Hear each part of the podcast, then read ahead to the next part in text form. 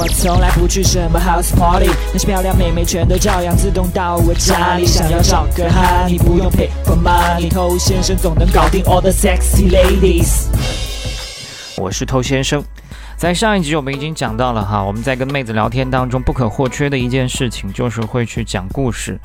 那上一集我们讲到的这些故事呢，是来源于我们的外部，那这些外部更多的可能靠我们的一些见闻、一些知识。所以平时养成一个学习的习惯呢，这是非常有帮助的。也许有些东西你知道之后，很长时间你都没有办法用到它，但是在某些机缘巧合的情况下，说不定就会成为你跟妹子关系变得更融洽的一个点。我曾经碰到过很多这样的点，比如我知道某个神话故事，比如我看过某本推理小说，比如我喜欢某个小众歌手，等等，这些点。都曾经起到了非常关键的作用，所以在这个知识大爆炸的年代里面，你们可以尽可能的去摄取多一些，你才有更多的机会和妹子成为同类。好，那我们今天要讲第二部分，就是关于我们自己的故事。添加微信公众号 k u a i b a m e i，关注我们，参加内部课，内部客服微信 h o t t o u。嗯。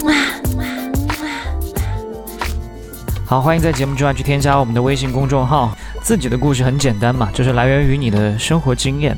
上一集应该说了，自己经历的事情，或者你身边朋友经历的事情，只要你是参与者，这都是你自己的故事。那通过这些故事呢，它其实是在塑造你更完整的一个形象，包括你的个性、你的优点、你的特质。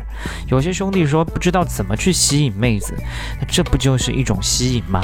当妹子通过一个故事，通过你的这些经历。她会看到你不同的方面，这些东西都是植入其中的。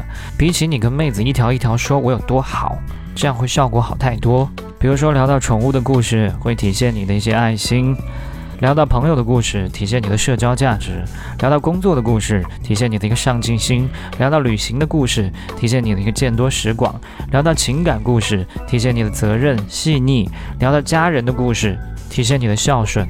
尽可能从自己的生活当中去挖掘，那我们的故事实际上就是我们精神世界回忆当中的一部分。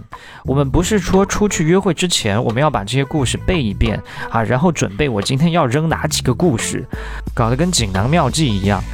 强行拉着妹子说：“哎，我们来讲个故事吧。”妹子又觉得你不太正常，而是让他们在恰当的时机出现。什么是恰当的时机？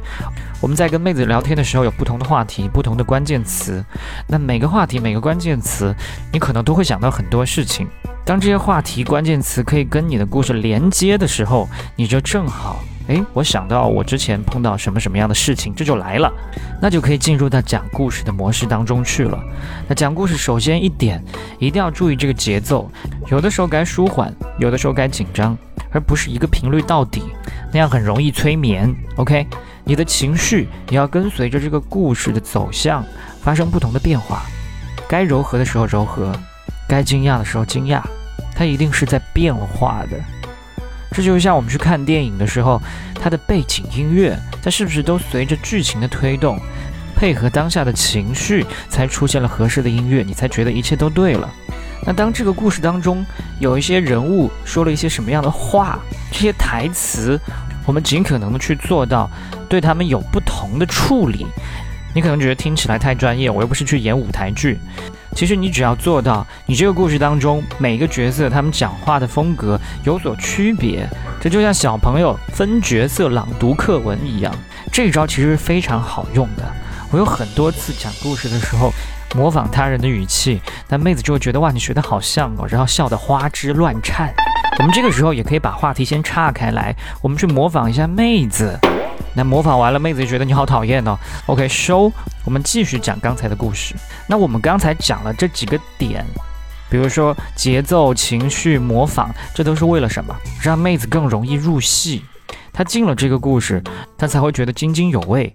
而且她听进去之后呢，你所植入的你的一些个人信息，她就通通的给接收到了。OK，今天就跟你讲这么多，那你好好体会，找时间练一练，找到这种感觉。我是头先生，祝你早日成功。